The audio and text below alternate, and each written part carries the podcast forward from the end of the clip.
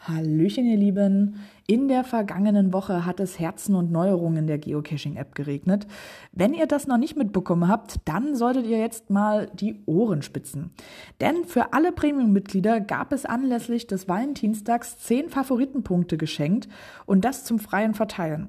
Eine tolle Aktion, wie ich finde, denn meine Fass neigen sich so langsam dem Ende, ja, weil es da draußen einfach so viele tolle Dosen gibt. An dieser Stelle nochmal ein großes, großes Dankeschön an alle Owner.